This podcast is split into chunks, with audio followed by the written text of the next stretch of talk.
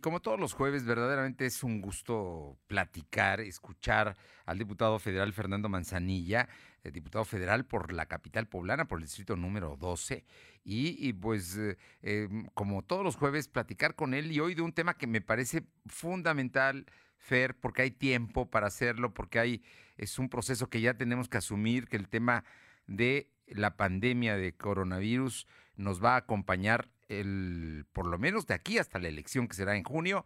Y por ello hiciste una propuesta que me parece muy, muy interesante y ojalá y nos las puedas explicar porque pues el 6 de junio, ya después de una campaña, iremos a votar los poblanos para elegir presidente municipal, diputados locales, diputados federales aquí en el estado.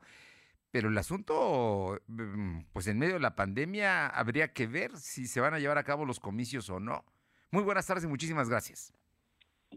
Buenas tardes, Tocayo, gusto en saludarte. Este, pues sí, justamente lo que lo que tú dices, fíjate que este 6 de junio tendremos una elección muy amplia, será la elección pues más importante que hayamos tenido pues al menos en la historia reciente, si no es que en la historia Yo creo en general de, del país, ¿no? Es, es una día precisamente que es una nueva página de la historia electoral en México, jamás, porque además van a elegirse 15 gobernadores, Fer.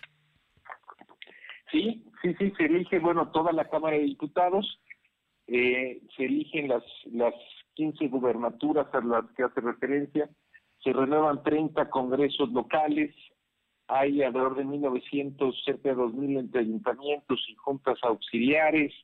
Entonces, bueno, pues es un esfuerzo muy amplio. El Instituto Nacional Electoral instala más de 160 mil casillas, eh, hay más de 50 mil capacitadores eh, y supervisores que tienen ellos que van a tener contratados para ese momento. Eh, tienen que capacitar a cerca de un millón y medio de ciudadanos que van a ser funcionarios de casilla. Entonces, bueno, pues es un enorme, enorme reto logístico este, lo que va a implicar. Y bueno, eh, todos tenemos la expectativa de que cuando llegue el día de la elección el país ya se encuentre en mejores condiciones de salud. Eso esperamos y que podamos tener una jornada electoral ejemplar con una amplia participación ciudadana. Todos deseamos que así pueda ser, Tocayo, pero ¿qué es lo que va a suceder si las cosas no acaban de mejorar del todo con la, eh, con la pandemia y si hay eh, situaciones que sigan complicadas y no en todo el país? Pues a lo mejor sí en ciertas regiones del Estado, mejor dicho, del país, en ciertas en ciertos estados de la República o en ciertas regiones, sino es que en todo el país. Entonces, por esta razón, pues yo planteé esta semana el asunto en la Cámara de Diputados. No, yo no estoy diciendo que se cancele. Sí, eso hay que subrayarlo. Que se cancele la elección. Eh, Lo que estoy eh, diciendo es que se tiene que iniciar esta discusión para que podamos, digamos, eh, considerar algunas cosas. Primero de todo, que las juntas de coordinación política de la Cámara de Diputados y del Senado de la República este, puedan diseñar una ruta institucional para que se puedan valorar y evaluar pues, distintos factores que puedan determinar la viabilidad de la jornada electoral. Es decir, el primer tema, pues que haya un esfuerzo ya por parte de las cámaras para esto. En segundo lugar, que en esta discusión participen la Secretaría de Salud, la Secretaría de Gobernación, el INE, especialistas en salud, especialistas en derecho electoral, especialistas en derecho constitucional. Y tercer lugar, que emitan un, yo digo, un informe técnico en marzo a más tardar, para que eh, se pueda revisar en ese momento, bueno, pues cuáles son los requisitos y condiciones de salubridad mínimas, y si hubiese necesidad, y de nuevo, no estoy hablando ni siquiera de todo el país, sería difícil pensar en todo el país, pero sí a lo mejor en ciertas regiones, si fuese necesario el que, el que, el que hubiera una modificación de fechas, cuál sería la ruta institucional para poderlo hacer.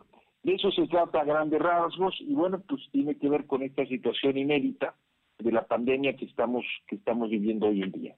Eh, estamos platicando con el diputado Fernando Manzanilla sobre un asunto que es relevante y creo que te decía yo que debemos subrayar. No se está proponiendo de tu parte y nadie está hablando en este momento de suspender la elección, sino de advertir con tiempo y en forma por parte de las cámaras, de especialistas, de la autoridad electoral, digo, todos involucrados, los partidos, por supuesto, ver qué es lo que se puede hacer, el escenario que se puede presentar y cómo darle una salida eh, privilegiando la salud de los mexicanos y también la salud de la República, Fer, porque esto es un asunto muy importante. Eh, justamente, justamente se trata de eso. Decíamos ahorita la dimensión, imagínate que un millón y medio de eh, representantes, bueno, no son representantes de casilla, adicionalmente están los representantes de casilla, pero estamos hablando, digamos, de los funcionarios de casilla, un monto de ese tamaño, un número de ese tamaño, más este son 10 partidos este por casilla, pues entonces empieza a multiplicar, son 160 mil casillas, 163 mil por 10, Otro son millón. los titulares y los suplentes. Pues imagínate tú la cantidad de gente que va a estar involucrada en eso. Eso nos lleva a pensar cosas como, por ejemplo, la siguiente, Tocayo, que los funcionarios de casilla y los representantes de casilla que van a estar ahí todo el día tendrían que estar vacunados. Si no, pues sería una responsabilidad mandar pues a cerca de 3 millones de personas, digamos, a tener una jornada electoral en contacto con tanta gente durante todo un día, ¿no? Claro. Este, pero bueno, hay muchísimas complejidades alrededor de esto. Yo lo que he planteado es que eh, eh, eh, no, bueno, lo que ya sabemos es que para el momento, digamos, de la elección, el Programa Nacional de Vacunación pues va a estar apenas empezando a dar algunos resultados. Realmente el Programa Nacional de Vacunación se ve que tendrá un impacto importante en la segunda mitad del año. En la primera mitad del año, pues iremos como hasta ahora, vamos, en, llevamos un mes, eh, hay escasez de vacunas en el mundo, hay este, dificultades para comenzar, digamos, a implementar, digamos, el, la aplicación de las vacunas.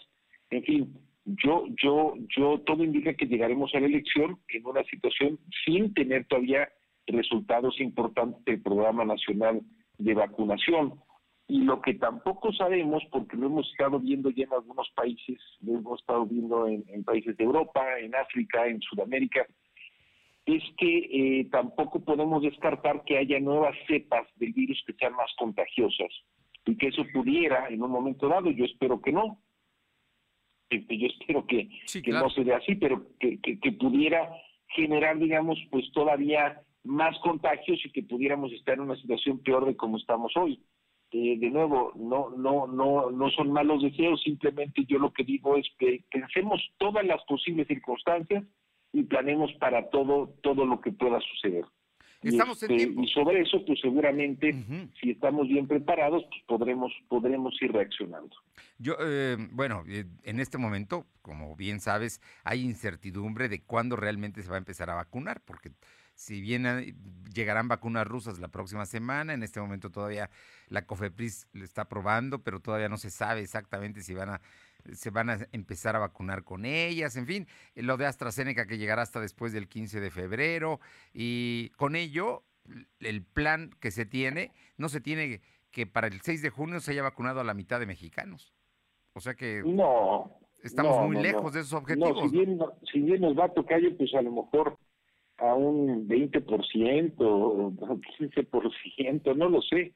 O sea, las vacunaciones en, en el mundo, y desde luego en México, pues no están siendo tan sencillas, implican re- retos logísticos importantes y también es un hecho de que hay eh, escasez. Ya ves que muchos Sí, países claro. europeos incluso están empezando a demandar a los fabricantes porque no les están cumpliendo con los eh, con las entregas. los- con las cantidades, digamos, Sí. y los tiempos de entrega, ¿no? Así es, así es. Entonces, eh, entonces, pues yo, yo creo que, yo creo que tenemos que ser muy realistas en eso. Yo lo he dicho, yo, yo creo que tenemos que asumir que todo el 2022 quedará diseñado para el programa de vacunación y si bien nos va, pues a lo mejor por ahí de 2023, ¿no? Inicios, el primer semestre estaremos ya concluyendo. Entonces es un periodo largo que empieza lento, irá creciendo, pero todo nos indica pues que el primer semestre no tendremos un avance tan tan importante. Este, todo suma, habrá gente ya vacunada, todo eso va a ayudar, pero pues también tenemos esta incertidumbre de si hay cepas infecciosas que, que detonen todavía más los contagios. Entonces, en función de todo eso, por eso yo yo yo digo, hay dos extremos. tocayo. Un extremo es no hay problema alguno, este el eh, el proceso electoral sigue tal cual eh, en situaciones casi normales, ¿no? Sí. Ese es un extremo, pensáramos no pasa nada. El otro extremo, extremo, extremo, pues es este eh, el proceso electoral se tiene que cancelar porque estamos en una situación crítica. Yo creo que no viviremos ninguno de esos dos extremos, viviremos, digamos, eh, en ese continuo de puntos. En algún lugar nos vamos a situar donde seguramente tendremos efectos de la pandemia y tendremos que planear para eso, pero pues en ese mismo en ese mismo ánimo de planeación pues tendremos que estar muy vigilantes para poder ver y poder este pues planear el que el que el que cualquier contingencia y de nuevo a lo mejor no estamos hablando de una contingencia en todo el país pero pues a lo mejor sí en, ciertos lugares que han sido más críticos como la Ciudad de México pensemos el Estado de México si si tuviéramos situaciones complicadas ahí qué es lo que haríamos y, cómo pudiéramos responder no muy bien entonces se, trata de eso se trata más bien de, hacer un análisis y un estudio y un reporte técnico para que para que estemos todos un poquito en la misma línea de qué opciones tendríamos en una situación de emergencia. Bueno, y las cámaras son muy importantes porque ahí se definen las leyes y aquí hay un, código electoral que establece eh, fechas fatídicas, ¿no? Entonces habría que analizar. Me parece muy acertada y muy oportuna tu propuesta. Y, y eh, Tocayo, antes de terminar, yo, yo sí quisiera hablar de un tema que en este momento es importante, la salud del presidente López Obrador. Eh, se discute que debería haber más información. Pero en respeto a la privacidad de los mexicanos que está establecido en la ley, el asunto de la salud es un asunto muy personal, muy individual. Sin embargo, por ser el presidente de la República y porque estamos acostumbrados a verlos todas las mañanas y los fines de semana en video y, y siempre mandando mensajes, informando con su estilo, con su forma, pues ahora lo extrañamos, Tocayo. ¿Qué, qué es, ¿Cuál es la posición que guardan ustedes y qué consideras que debería ser lo más oportuno? ¿Así mantener el silencio o, dar un reporte más formal por parte de los médicos que lo atienden? Pues yo, yo creo que clarificaría el dar un reporte, digamos, más detallado, ¿no? Sí. Yo creo que clarificaría, este, eh, ha empezado, ya hasta en WhatsApp empiezan a llegar chismes, ¿no? No, pues que realmente no está enfermo de eso, que tiene otra cosa. Yo creo que en estas cosas lo que ayuda mucho, pues sí, tocar es la transparencia. Eh, eh, la información. la información, es decir cuál es el estatus, qué es lo que está, en qué situación está. Este, pues obviamente debe estar descansando. Hay gente que ha tenido, digamos, que ha padecido esto y tú incluso, bueno, lo, lo has eh, lo has vivido, este, entonces eh, dicen pues que de repente eh, yo tenía algún amigo mío que decía que, nunca había dormido tanto, ¿no? este, sí, claro. Eh, a, cada quien le pega de distintas formas. El reposo y el descanso es fundamental, ¿verdad? Para recuperarse. Sí, entonces no sabemos, digamos, ahora sí que qué tan activo esté o no activo, pero bueno, no estaría de más tener información, tener reportes de él, eventualmente si él está con ánimo y condiciones pues también de, hablar, pues que lo pueda hacer en un video corto. Seguramente yo creo que tendremos reportes en no mucho tiempo. Este, creo que eso sería benéfico y desde luego pues esas cosas lo que hacen es que bajan eh, inmediatamente pues la, la, especulación, ¿no? Esa es la palabra de especulación. Pues sí, la información es fundamental en este momento. Esperemos que, digo, todos queremos que se recupere, que se recupere pronto, que se recupere bien.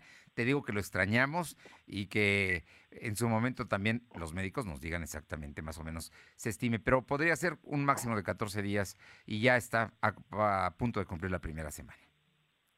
Pues sí, la realidad es que el presidente, como ha sido tan público, ¿no? Y entonces siempre está en los medios, siempre está en su mañanera, siempre está en las redes. O sea, pues es, es, es una característica de estar informando él personalmente todo el tiempo. Pues ahorita sin su presencia sí se ve como algo extraño, ¿no? Pero bueno, le deseamos que se recupere pronto, que pronto esté otra vez activo y ojalá sí haya reportes respecto a todo esto que puedan ayudar pues a bajar la especulación que que llega a darse. Diputado Fernando Manzanilla Prieto, vicecoordinador de El PES en la Cámara de Diputados. Como siempre, un, gusto platicar contigo y, a seguirnos cuidando, Tocayo. Gracias, gracias a ti, Tocayo. Te mando un abrazo fuerte. ¿eh? Fuerte abrazo. Gracias por todo. Gracias.